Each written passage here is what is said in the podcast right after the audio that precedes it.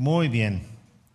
Pues gracias a Dios, gracias a Dios por porque podemos seguir con estas parábolas y hoy nos toca hablar de una parábola en especial, la, la parábola de la higuera estéril. Y, y pues son, son, son historias, son historias que Jesús contó, como vimos en, el, en la introducción, y que nos ayudan a comprender un poquito más el mensaje que Jesús tenía. Cuando nosotros hablamos de, las parábolas, siempre vamos a ver en, en, primera instancia que Jesús le estaba hablando a las personas con las que convivía. El primer, el primer grupo que va a recibir la parábola son los judíos. Entonces, Él les está hablando en su contexto, en su cultura. Y las parábolas son algo que se cuenta de la vida diaria, que no es verdad en cierta forma, pero que sucede. ¿No? Yo puedo decirles, si yo pongo un frijolito, como el otro día les decía, y le pongo agüita y, y al rato va a salir una plantita. No lo estoy haciendo, pero es lo que sucede. ¿Sí? Entonces una parábola es una historia de algo que sucede, pero que no se está viviendo en ese momento. Y así es Jesús, así es como Jesús enseñó. Vamos a ver Lucas 13, capítulo 6. Lucas 13, capítulo 6.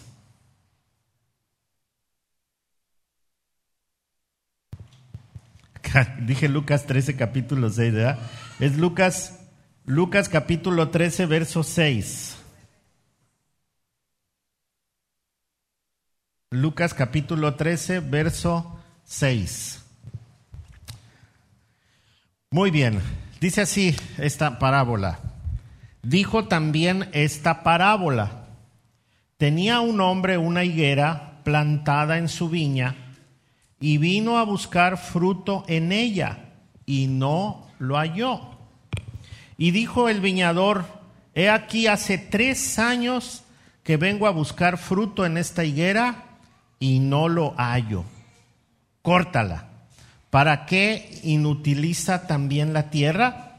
Entonces respondiendo le dijo, Señor, déjala todavía este año hasta que yo cabe alrededor de ella y la abone, y si diere fruto bien, y si no, pues la cortarás después. Hay, hay, hay una historia muy similar donde Jesús ve una higuera, va a buscar fruto en ella y al no encontrar fruto la maldice y cuando él regresa ya está seca. Pero esa no fue una parábola, ese fue un evento. Y esta parábola es una historia que él contó, es una historia que él contó. Y cuando él, él cuenta esta historia, se está refiriendo primeramente a la gente de su tiempo, a la, a la, al pueblo de Israel, a sus paisanos, pues. ¿Por qué? Porque ellos estaban viviendo un tiempo muy especial.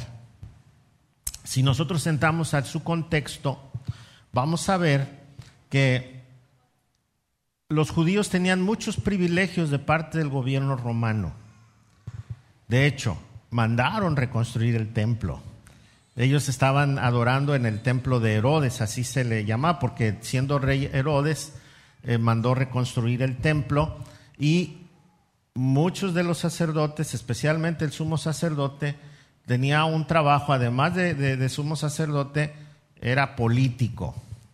Y muchos de los puestos dentro de la iglesia, vamos a decirlo así, o del clero israelita de aquel tiempo, eran puestos políticos que tenían que sujetarse a lo que decía el gobierno.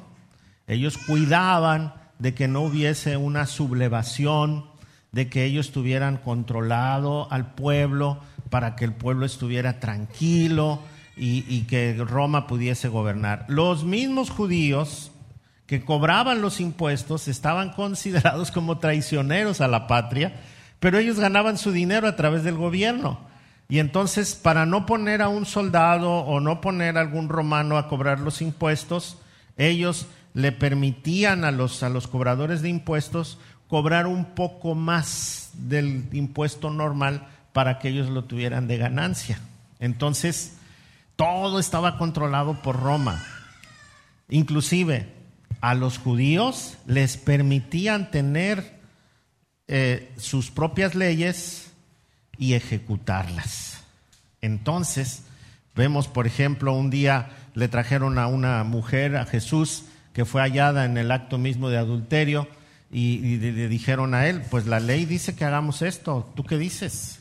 O sea, tenían ese permiso, fíjense, de la ley, de, la ley de Roma, que ellos ejecutaran sus leyes judías. Entonces, cuando Jesús dice esta, esta historia, esta parábola, en esta historia la higuera se refiere al pueblo de Israel.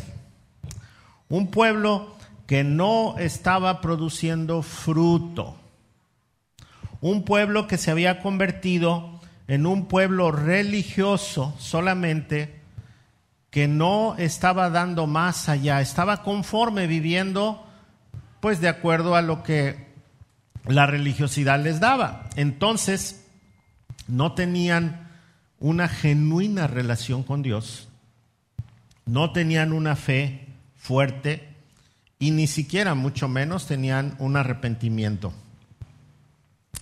Entonces la higuera representa al pueblo de Israel. Y sabe que hay una situación que esta higuera estaba entre otras higueras. Y lógicamente el dueño de, de las higueras es el que va a buscar el fruto. Y mientras todas estaban dando fruto, en especial esta higuera no estaba dando fruto. Y en el caso de la otra, de la, otra historia donde Jesús viene a buscar un, fruto, es porque la higuera aparentaba tener fruto, pero no lo tenía. Entonces cuando Jesús va a buscar y no tiene, dice, mira, es una mentirosa y por eso ordenó que se secara. En este caso no. Este, este ha dejado durante tres años que esa higuera viva en una farsa, entre otras que sí dan fruto. Entonces, está hablando de un pueblo que está lleno de religiosidad, entre un pueblo que no tiene fe, que no tiene un genuino arrepentimiento y, y que aparenta que sí. Ahora, acuérdense que la Biblia, además de, dirigirse culturalmente a Israel, pues también se dirige a nosotros como el pueblo cristiano. Ahora nosotros somos el pueblo escogido por Dios, dice el apóstol Pedro, que somos linaje escogido, real sacerdocio, nación santa, pueblo adquirido por Dios para que anunciemos las virtudes de aquel que nos llamó de las tinieblas a su luz admirable. Entonces, si nosotros ahora somos el pueblo de Dios, pensemos por un momento si nosotros estamos dando fruto. Si somos personas que están dando fruto. Porque si nosotros solamente estamos llevando una vida religiosa, entonces somos como la higuera que no da fruto, o sea, una higuera engañadora, llena de religión, llena de, actos y de, y de actividades, pero no damos fruto. Cuando nosotros no damos fruto, entonces somos totalmente estériles. Y cuando nosotros somos estériles, entonces pues estamos ocupando el lugar nada más por ocuparlo. ¿Qué dijo Jesús?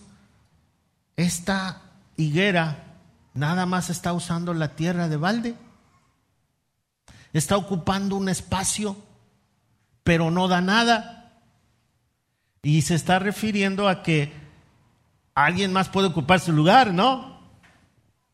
Si, si, la cortamos, la quitamos y plantamos otro nuevecito, a lo mejor viene algo nuevo. Y, y entonces así está el asunto, primero con ellos, que no llevaban una vida eh, correcta, más bien llevaban una vida egoísta y soberbia. Egoísta porque no querían compartir con nadie.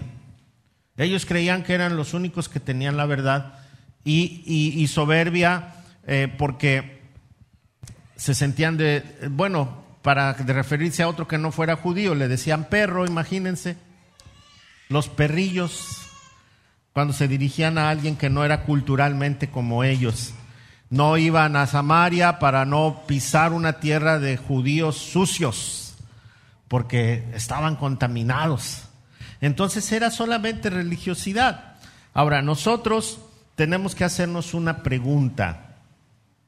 ¿Estoy dando fruto más que vivir una religión?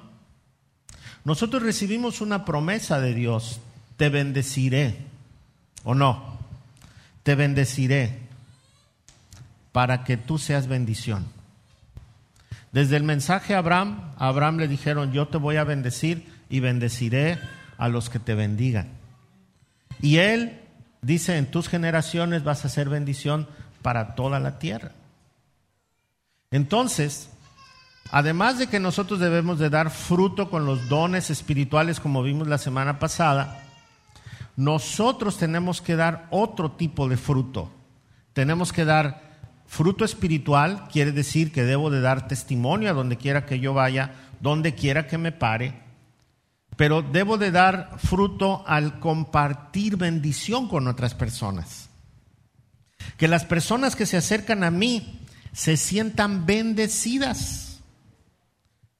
Que las personas a las que yo me acerco puedan sentirse bendecidas porque les trato bien, porque soy amable, porque eh, entiendo la situación de quien se me acerca, si dependiendo cuál es la necesidad de aquella persona.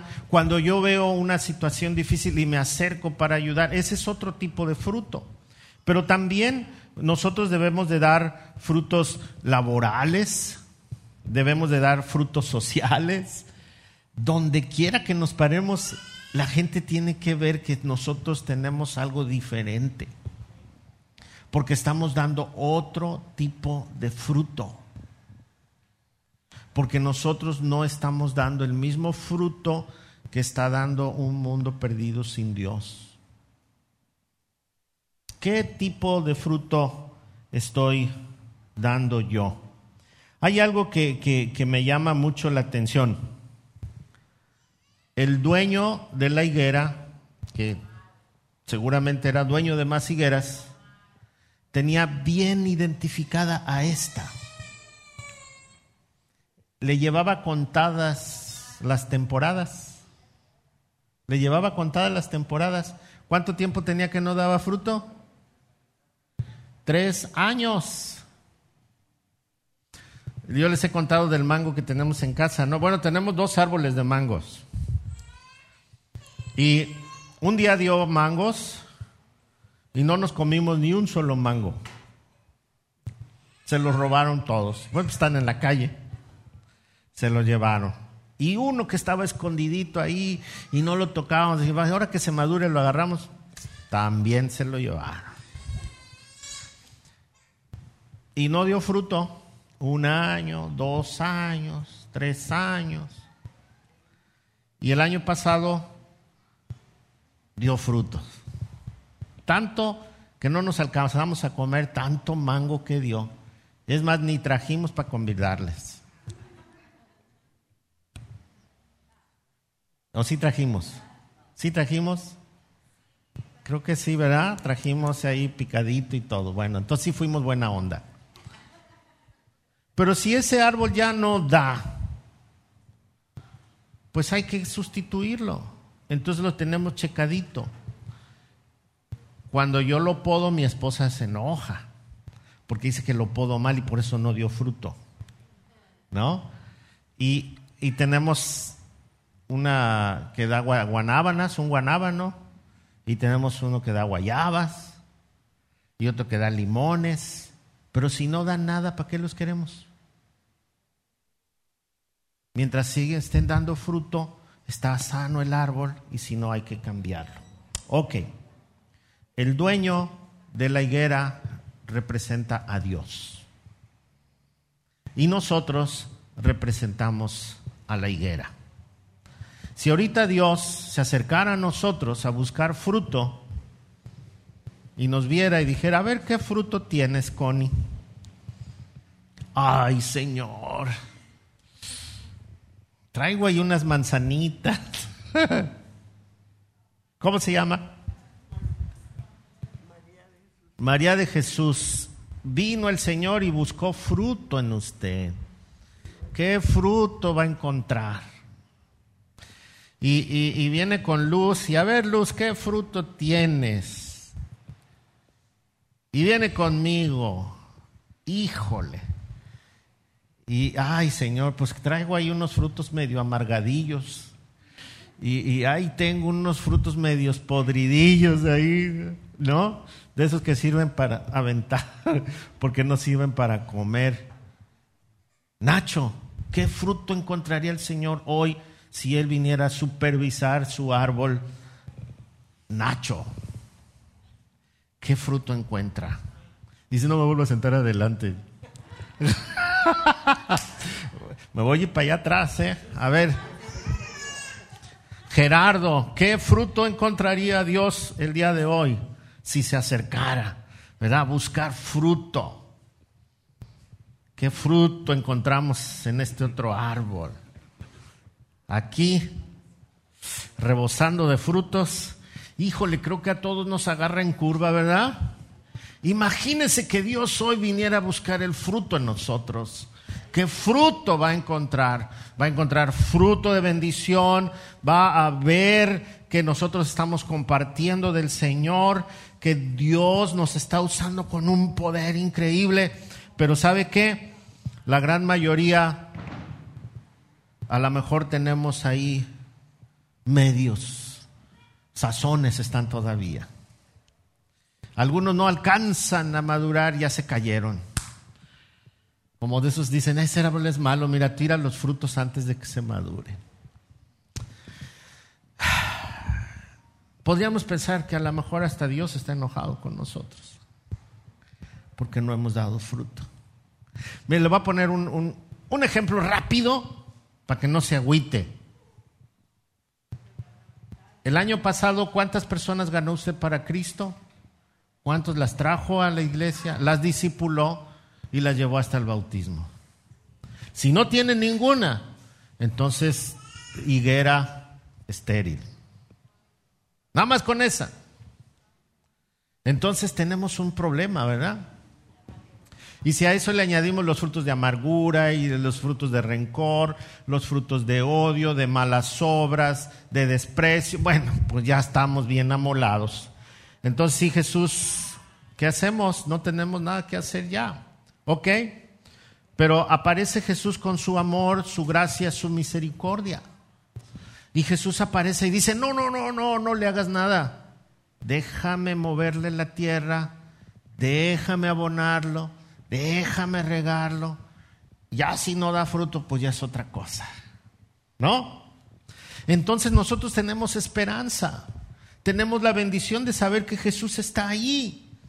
Que Él, él prometió que la obra que ha comenzado en nosotros la perfeccionará.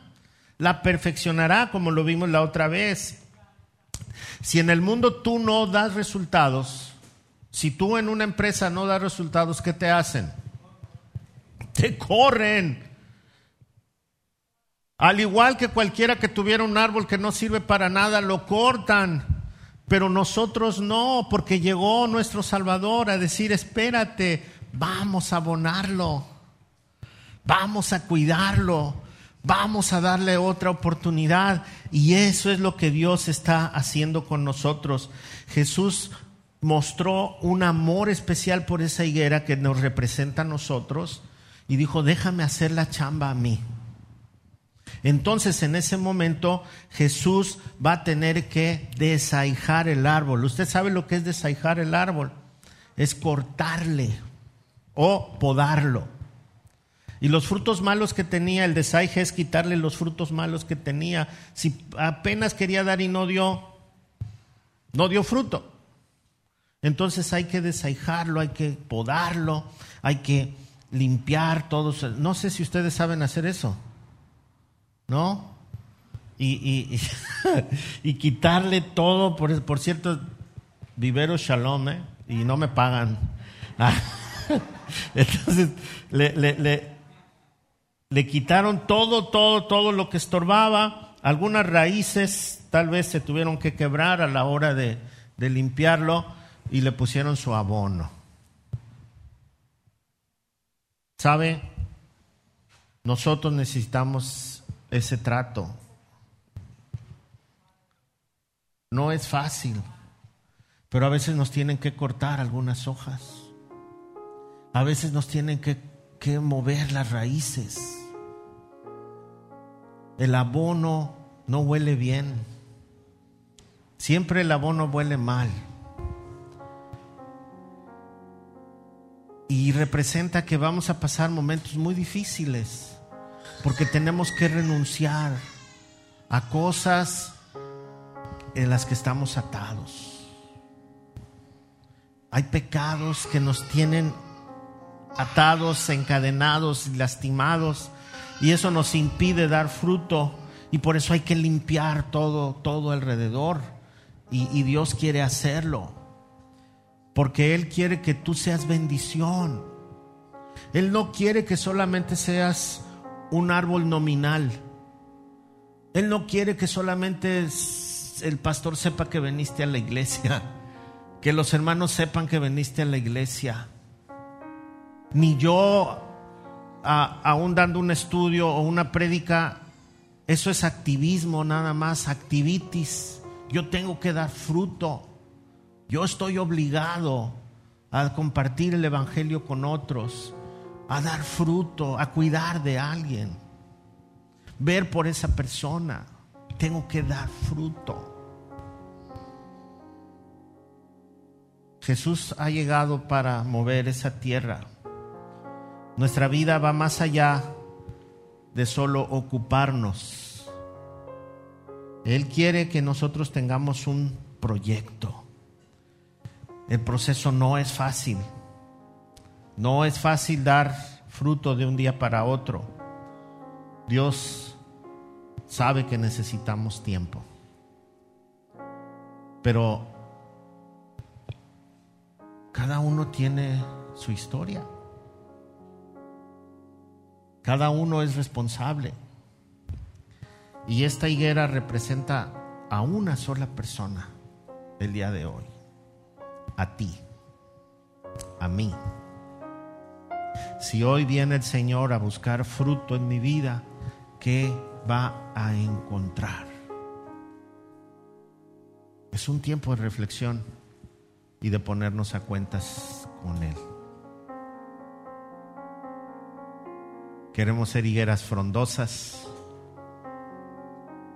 pero el fruto, y con esto termino, ¿sabe? el fruto no es para mí. A veces pensamos que dar fruto es que nosotros recibamos bendición.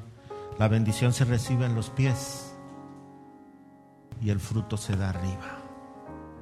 Y el fruto es para bendición de otros, no es para mi propia bendición. Si yo tengo la bendición del Evangelio, lo voy a compartir con otros. Si yo tengo la bendición de, poder bendecir a alguien en un momento difícil. Ese es mi fruto que yo voy a dar. Si alguien necesita consuelo, yo se lo voy a dar en el momento correcto. No es activitis, es fruto. Lo que yo recibí de Dios en un momento va a dar fruto que no es beneficio para mí, es beneficio para otros. Amén. Vamos a orar y vamos a trabajar en nuestras hojas. Vamos a orar primero. Padre, gracias te damos en el nombre de Jesús por esta historia. No es fácil dar fruto. Muchas veces estamos tan ansiosos por el fruto que descuidamos nuestro presente. Descuidamos que tú eres quien nos va a usar. Ayúdanos a dar fruto con nuestras esposas, nuestros esposos, con nuestros hijos, con nuestros amigos Ayúdanos a ver como tú miras, Señor. Muéstranos que debemos estar enfocados más que ocupados. y que nuestra vida sea bendición para otros. Señor, aquí vemos un bosque de higueras. Espero que si hoy vienes a dar la vuelta en tu bosque de higueras, encuentres mucho fruto. Y si no, gracias por Jesús que nos permite ir gracia sobre gracia, gracia sobre gracia. Siempre tienes una oportunidad. Te damos la honra y la gloria a ti, Señor. Amén. Amén. Vamos a hacer grupitos de cuatro o de cinco. Cuando son muy grandes no podemos compartir todos, entonces, y si usted puede sentarse con alguien diferente, mejor. ¿Sí? Si hace ocho días se sentó con un grupito y hoy puede moverse con otro grupito, mejor. Y vamos a compartir. Ahí ya están formuladas las preguntas en las hojitas. Se pueden copiar. ¿Sí? Vamos a compartir. Vamos a compartir. Y, y vamos a, a a quienes nos ven por internet, vamos a subir la hoja de trabajo ahí en su lugar, ahí en su casa. Conteste las preguntas que están ahí y escríbanos algún comentario, escríbanos eh, cualquier cosa que usted identificó, cómo Dios le habló y aquí vamos a leer esa, esa necesidad que usted vio y, y cómo puede usted aplicar esta historia de esta parábola de la higuera. Así que empiece, empiece ahora para que podamos podamos participar en esta en este estudio. Y tu tiempo se acabó. Sí, pero es para que rápido, se agilicen. Le pedimos una disculpa a quienes están conectados, se nos desconectó, pero ya estamos de regreso. Escríbanos, por favor, sus comentarios para enriquecer nuestro estudio. Ok, vamos a movernos a nuestro lugar otra vez. Pues gracias a Dios, ¿verdad? Gracias a Dios.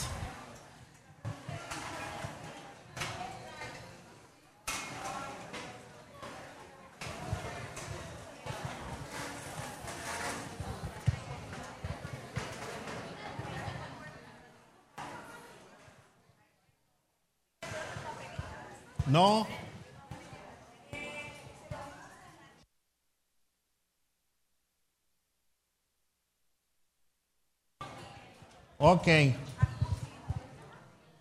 Muy bien.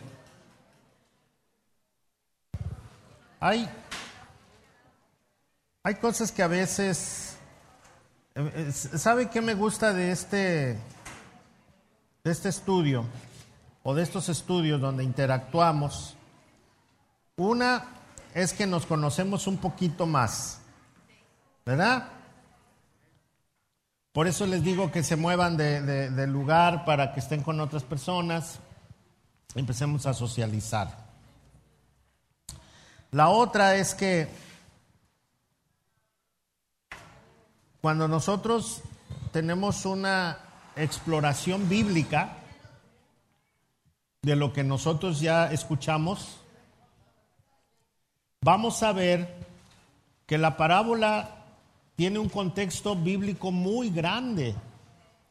¿Por qué? Porque el apóstol Pablo, el apóstol Pedro, el apóstol Juan, todos hablan de este fruto. Aunque Jesús lo dijo en una historia, en una parábola, realmente su contexto eh, bíblico nos empuja a la práctica. Ellos lo dicen tal cual, pero cuando Jesús habla en parábola, eh, nos ayuda a entender la situación de aquel tiempo y la situación de nuestro tiempo. ¿Ok? Me hacía alguien un comentario, y, y, si estoy pasando por tanta tribulación, ¿verdad? es este, me tengo que gozar. Bueno, imagínense el árbol, la higuera. ¿A qué la condenaron? A que la cortaran. ¿Ustedes a qué está condenado? A la muerte, al infierno.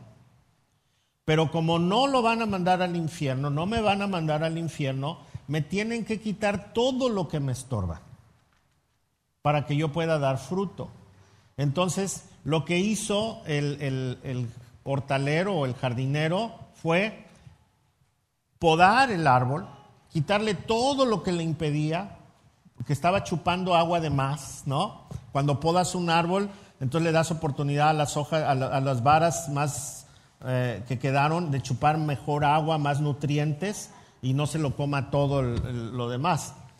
Cuando tú mueves la tierra, vas a cortar algunas, algunas este, eh, raíces que ya se extendieron mucho, que no es la raíz principal, pero cortaste la raíz de alrededor y luego cuando le echas el, el abono, el abono no huele bien. Y lo primero que va a hacer el abono es quemar para que la tierra produzca nutriente. Y el mismo nutriente que trae el abono es, algo que, va a tener que chupar el, el árbol. Todo esto no es agradable para el árbol, pero es necesario para que viva. Si tú le dejas a medias, no va a dar fruto. Entonces nuestra vida a veces tiene que ser podada y decimos, ay Señor, ahora sí me diste bien duro. No, es que te está podando bien. ¿Ya? No, todavía falta. Es que ya me cansé. Sí, pero ¿quieres dar fruto o no quieres dar? No, pues que sí. Ah, entonces sígale. ¿Ah? Como cuando llevas al niño a la peluquería y el niño no quiere que le corten y la mamá dice, sí, córtale, todavía le falta. Es que a mí me gusta la patilla así, no, no, no, póngase la cuadrada, ándele. Entonces, eh, eh, Dios está dando la orden y yo no quiero que pasar por eso, pero es necesario que pase por eso. Entonces, cuando estamos hablando de este mover la tierra, de podarla, de aflojar, de ponerle su, su aditivo, estamos hablando de sufrimiento. Porque, ¿cómo se deja una adicción? Con sufrimiento. Yo dejé de tomar café en estos días. ¿Y qué cree que me pasó? Sufrimiento. Sufrimiento. ¿Eh?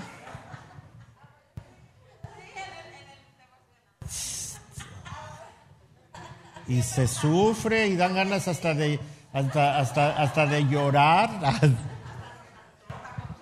Dolores de cabeza, todo, ya no, no, todo. ¿No? Por, lo, lo dejé por salud un tiempecito, hasta el, voy a volver a tomar café así como a mí me gusta, hasta el día 23 de abril, que es el día de San Jorge bendito. Entonces, no, pero es el día de San Jorge bendito, entonces voy a, voy a, voy a tomarme un, triple express de Chiapas. Ok, no es fácil. Cuando, cuando tú tienes este, algo que está rompiendo tu moral, pero que te gusta, híjole, hay que dejarlo y no es fácil porque está la tentación. Cuando, cuando tú estás eh, acostumbrado a un estilo de vida y de repente el Señor ¡tum! te mueve del lugar, híjole, no es fácil, no es fácil porque empiezas a sufrir por la falta de aquello. Y también cuando no tienes nada y te llega en abundancia, no es fácil porque te vuelves locochón y empiezas a gastar a lo tonto y empiezas a hacer y te equivocas. ¿A poco no? Entonces, todos tenemos que pasar por el proceso. Todos tenemos que pasar por el proceso.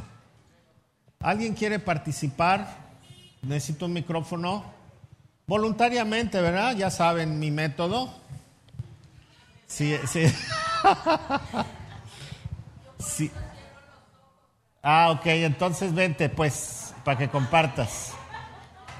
A ver, va a compartir Rosa. Préstale un micrófono. A ver qué le habló Dios. ¿Qué quieres que Préndelo, préndelo, préndelo. Está prendido. Ah, ok. Entonces acércalo. ¿Qué habló Dios a tu vida acerca del fruto? Eh, pues sí que tengo que dar fruto porque si no voy a ser cortadita. Eh, Cristo me ha dado otra oportunidad, me, me poda, Ajá. me riega con su palabra y que tengo que dar fruto, que tengo que este, cuidar a una hermana nueva en Cristo, que tengo que disipularla, ¿verdad? Y acompañarla en su sufrimiento, en su Sí. crecimiento. Eso es lo que me habló. Ahí tenemos dos frutos. Uno es el de las buenas obras y el otro es el del espíritu. Porque si yo hago una buena obra hablando del fruto de la buena obra, pero no tengo fruto del espíritu, entonces mi buena obra se puede acabar en un arranque de enojo o en un desprecio. Entonces ya ven por qué es bien importante saber definir el fruto de las buenas obras y el fruto del Espíritu. Pablo lo dice bien claro, dice que nosotros debemos andar en las buenas obras que Dios preparó de antemano para que anduviésemos en ellas, ¿no? Ese es un fruto de mi cristianismo. El fruto del Espíritu es otro. Gracias, Rosy. Y aprovecho para, para explicarles esto. El, el fruto es un fruto, no son los frutos, es un fruto. Cuando usted va a la tienda no llega y, me, y dice, ah, vamos a llevar manzana, nos da cinco semillas de manzana, por favor, y unas cascaritas. No, pues es que nosotros no vendemos así, se lleva el fruto o no se lleva nada. ¿O quién va a comprar cáscaras de, manzana y semillitas para comer en casa? No. Ok, el fruto del Espíritu es un fruto que está compuesto como la manzana, que tiene su cáscara, tiene su carnita, tiene su semilla, tiene eh, eh, esta coracita donde va la semilla, tiene un tallo, ¿verdad? Y tiene una concentración donde fue la flor, lo que es el, el- botón de la flor, son esos como cabellitos que tiene abajo. Bueno, todo eso es un fruto. Y el árbol da un fruto, pero en abundancia, porque si diera frutos, diera un árbol, manzanas, papayas, este, peras, guayabas, ¿no? Es un fruto.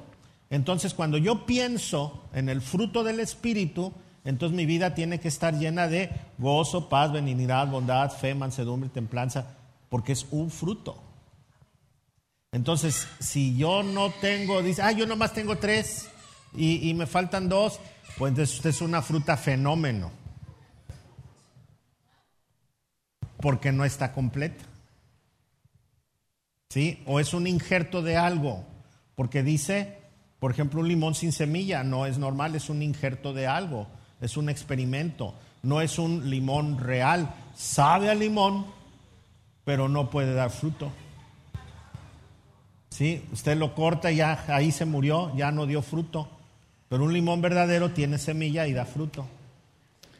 A ver, Erika, voluntariamente, miren. A ver, Erika.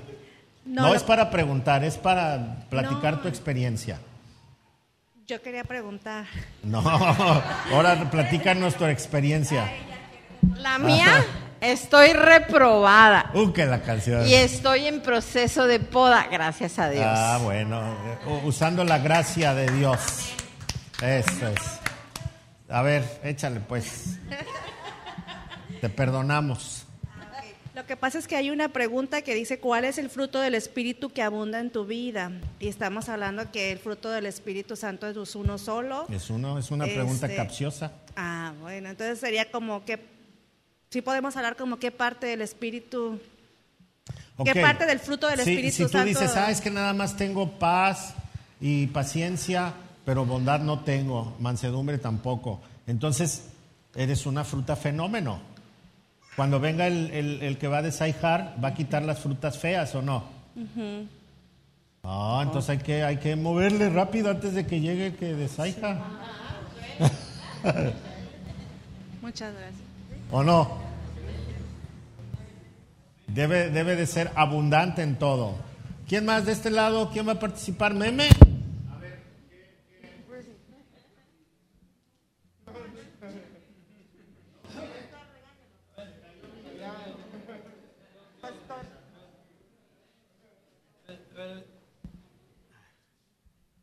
Sí, sí. Bueno, bueno, de este lado, pastor. A ver. De este lado. Ah, José Luis. Sí, pastor. La experiencia que, que siento es que estoy en proceso de podación, de podar. Me están, están podando, podando, te están sí, me están podando. y me están podando una tras otra, una tras otra. Estabas Pero- muy melenudo y te de- Ey, está, así es.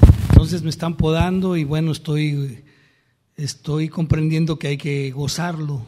Eso.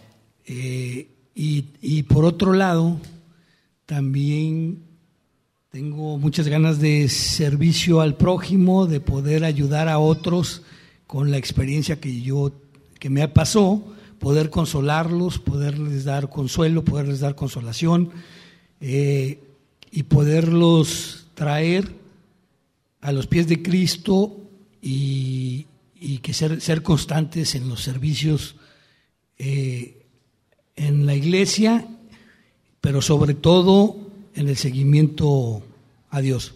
Eso. Muy bien. Entonces sí sirvió el, estudio el día de hoy, gracias a Dios. Acá en, internet nos están eh, compartiendo. A ver, ya no, ya no pude leer. Aquí está. Nos dice Marita Meneses que ya terminó y que ha sido muy edificante para ella. Está Juan Briseño de allá, de, de, si no me equivoco, de allá de Tijuana. Está conectado, es pastor y ojalá este, este estudio le haya servido a él también. Lo puede compartir en su iglesia también. Eh, está Aurora García también. Es que se desconectó y algunos ya no pudieron conectarse. Está Nati Velázquez, está Mari Carmen, eh, Yoli. Bien, pues escríbanos algún comentario que Dios le haya hablado y, ahorita lo leo. Ok, ¿quién más quiere participar? Tú quieres participar, te doy la cara de que querías participar. A ver, la vi detrás del cubrebocas. A ver, Bueno, este, desde que veníamos para, para la iglesia, veníamos platicando mi esposa y yo que, que la palabra te confronta, ajá, que te hace, te pone enfrente del espejo y te hace ver tal como eres, o sea, desnudo, y me refiero espiritualmente. ajá. Y este, pero te confronta para que te des cuenta que necesitas acercarte más a Dios y tener más disposición para que Él obre en ti. Y, y me da mucho gusto estar aquí esta noche, la primera vez que vengo a, venimos En a un estudio bíblico. Habíamos estado viniendo a los domingos, este, cuando podemos. a- Cadocho, se dice cadocho. Cadocho. Este, no, pero me, me da mucho gusto porque nos da la oportunidad de estar en, en- en- comunión con nuestros hermanos y aprender de ellos. Me, me dio mucho gusto estar con mis hermanos. La verdad es de que hubo, hubo cosas que, que me llamaron mucho la atención que yo no vi o que, o que no vimos nosotros en el, en el texto y que ellos nos compartieron y me quedé, ah, mira, o sea, y es Dios hablando A nuestra vida. a nuestra vida a través de nuestros hermanos. Entonces, yo creo que es, es muy importante porque eh, desde hace un par de años eh, el pastor sabe la historia, Ajá. este, hemos estado buscando el estar más con- des- con- involucrados con nuestra relación personal con Dios y con su iglesia. Entonces le damos muchas gracias a Dios por todos ustedes, por su trabajo, hermano, porque sabemos que es un hombre de Dios Gracias. y, y- y- y- y ahí, está- y ahí están los frutos. Ok, gracias, gracias. Un aplauso. Marita Meneses nos comparte, el Señor ha podado mi vida y ha sido un poco difícil, pero me doy cuenta que ahora lo que no me gustaba, me gusta. Sé que Dios obra de una manera impresionante, gloria a Él. Así que eh, ahora, ahora, cosas que a veces uno no pensaba que tenía que ser de nuestra vida, son, ¿verdad? Y lo que no debería de ser en nuestra vida, tuvo que ser arrancado para poder dar un fruto correcto. Ok, uno más, un voluntario, voy a cerrar los ojos. Un voluntario, ¿dónde está? ¿Quién levantó la mano? Nadie levantó la mano, híjole. A ver acá, nuestro hermano. Échele, mi rey. Este, buenas noches. Este, pues yo, yo quería compartirles, este, eh, pues yo trabajo en el vivero. y y no sé, los que conozcan el vivero han ido a- a- atrás, le decimos la selva. Porque hay árboles bien barudos y feos y enredados y toda la cosa. Eh, pues me, me convertí a Cristo y ahorita que tocamos ese tema, me vi como ese árbol feo, todo barudo, de como de esos limones que no son injertos, que han limón hasta los 7, 8 años. Sí, Eh, pero pues un injerto más rápido. sí. Me vi así feo y estaba analizando, leyendo y viendo el proceso. Eh, fui cortado, fui abonado, sí fui limpiado. Entonces, cuando empiezo a dar ese fruto, eh, alcanzo a mi familia, a mi mamá y a mi hermana. Ellas vieron ese fruto en mí y quisieron acercarse y aprender más. Entonces, ahorita con mi esposa les damos un, tenemos un estudio con ellas.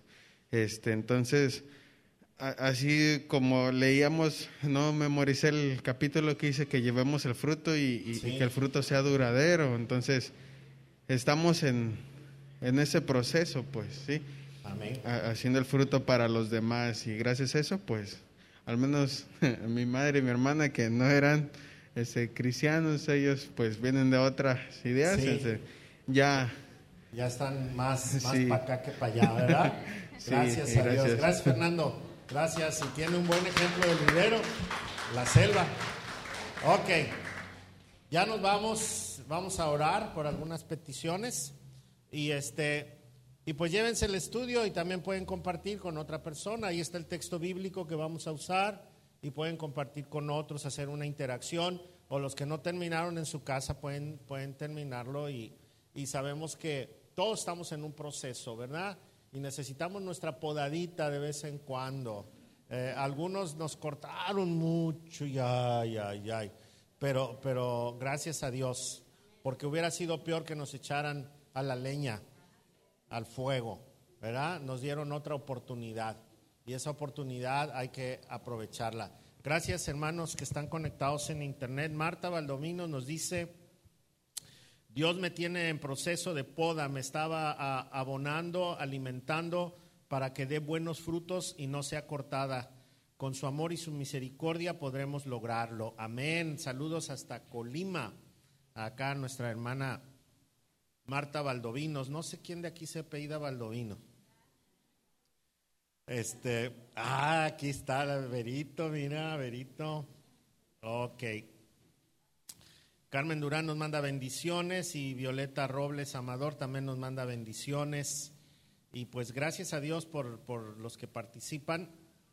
Muy bien, pues vamos a, a- terminar. Si usted trae alguna ofrenda, algún diezmo, puede, es el tiempo para que pase. Y este y vamos a compartir de lo que el Señor nos ha provisto.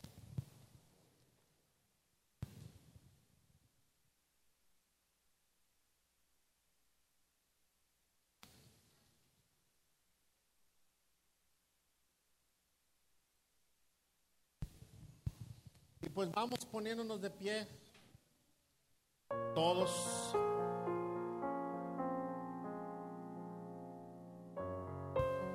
¿Qué tal? ¿Les ha edificado esta serie de parábolas? Bueno, les, les anuncio que vamos a tener una campaña que se llama Despierta México. Y, y- y esta campaña de Despierta México es la idea es que nosotros nos preparemos para dar fruto. Y esta campaña va a durar medio año, medio año. Y vamos a tener los talleres los miércoles. Y los domingos se va a predicar sobre el tema. Pero los, los miércoles vamos a desarrollar el, el- estudio. Ya mandamos a hacer algunas playeras, camisas para uniformarnos en, el tiempo de la campaña, que va a durar seis meses, hasta que se agasten las playeras y las camisas, de tanto lavarlas. Y este, para que estén al pendiente y estén orando, se llama Despierta México, es, es un empuje a nivel nacional de la convención y se llama, el eslogan es ven y ayúdanos, ven y ayúdanos. ¿Se acuerdan? En un pasaje bíblico donde el apóstol Pablo está durmiendo y de repente se levanta un, un- un- hombre de Macedonia y en sueños le dice, ven, pasa y ayúdanos. Y entonces Pablo va y comparte el Evangelio y hay un avivamiento en ese lugar. Entonces ese es el eslogan de la campaña Despierta México. Pasa y ayúdanos. A lo mejor nosotros somos los que vamos a ir a ayudar, ¿verdad? A otro lugar, a- a familias que nos están esperando con el Evangelio, que están sufriendo violencia, drogas, alcohol, no sé, rencor, dolor. Tenemos que pasar, tenemos que ir. Amén. Gloria a Dios. Vamos a, orar. Padre, estamos delante. Te damos a ti toda la honra y la gloria. Gracias por este tiempo de estudio bíblico, por la parábola que nos ha confrontado de manera impresionante, Señor. Tenemos que ser fruto precioso delante de ti, Señor. Que Cristo, que ha empezado esta poda y este trabajo para nutrir nuestras raíces, Señor, que, que nosotros seamos susceptibles a este trabajo que Cristo ha hecho en la cruz del Calvario para darnos otra oportunidad. Queremos orar por Andrés Ponce Gómez, que está pasando por enfermedad de cáncer en el hígado y en el colon. Que el Señor tenga misericordia de él y que eh, lo que los diga, lo que digan los médicos sabemos que es una cosa, pero lo que tú decidas sobre su cuerpo es lo que tú harás. Te, te pedimos que él abra su corazón para que te conozca como Señor y Salvador, porque de qué le serviría ganar su salud si no te tiene a ti, Señor. Así que te pedimos para que Él pueda abrir su corazón y que te reciba como Señor y Salvador. Usa a mi hermana Clementina para que le comparta el Evangelio y que pueda tener un encuentro real y personal contigo. También oro por mi hermano Elí. Señor, tú conoces su salud, su, su- su familia y, y también, Señor, sabemos que tú estás trabajando en él, en esta poda también que, en la que estamos todos. Dale fortaleza, dale fuerza, dale salud y, y que siga adelante sin desmayar, sabiendo que tú tienes control de todas las cosas. Oramos por Irma García ya en Saltillo, que ya está mejorando, gracias a Dios, que el Señor le bendiga y le guarde. También por Rocío eh, Villaseñor, que está también convaleciente de una operación. Y también oramos por la operación de nuestra hermana Nena, para que todo esté bien con su columna y que no tenga ninguna complicación. Usa a los médicos y glorifícate en su salud en el nombre de Jesús. Y llévanos con bien, Señor, a cada uno de nosotros para que podamos ser bendición a donde quiera que vayamos. Recuérdanos que somos representantes tuyos a donde vamos para ser bendición en el nombre de Jesús. Amén. Amén. Pues muchas gracias, hermanos, de que se conectaron el día de hoy. Estamos en contacto mañana a las 8 de la mañana en la devocional. Y nosotros, que Dios les bendiga, gracias a Dios por su vida. Y pues qué bueno que estuvimos en este tiempo aquí, ¿verdad? Hay tamalitos allá atrás, si alguien le gustan los tamalitos.